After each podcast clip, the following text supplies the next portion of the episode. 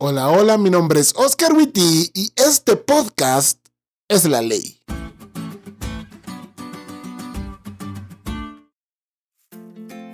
Quiero exponerles un problema ético. Basados en que los ejecutores de la ley son seres humanos falibles, propensos a equivocarse, ser engañados, soberbios, etc., la ley no va a ser aplicada de la mejor manera.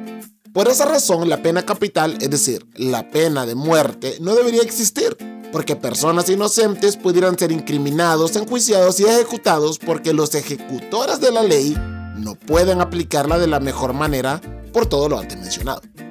Ahora, dejando de lado la postura que como cristianos tengamos sobre la pena de muerte, si seguimos esta misma línea de pensamiento, todo castigo impuesto por los ejecutores de la ley, sea por cualquier delito, será mal aplicado porque los ejecutores de la ley son seres humanos falibles propensos a equivocarse, ser engañados, sobornados, etc.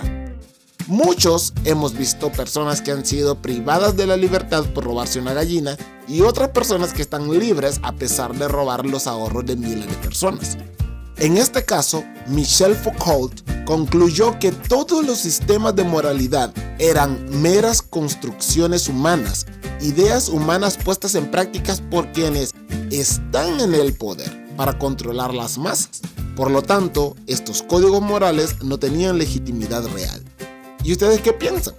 ¿Creen que lo que Foucault dice está bien o la ley debe aplicarse a pesar del sistema corrupto en el que vivamos? No podemos negar que los seres humanos somos malos y que tal como dice la lección, tal vez nuestros ojos no alcancen a distinguir qué es lo correcto. Pero el Señor sí. No podemos obviar la ley porque está en el centro del gobierno de Dios. El Evangelio mismo es relevante por la ley. El problema no es la ley de Dios, el problema somos nosotros, que somos pecadores. Pero Dios sabe qué es lo mejor para nosotros. Y si queremos ver el mundo a través de sus ojos, la ley juega un papel importantísimo.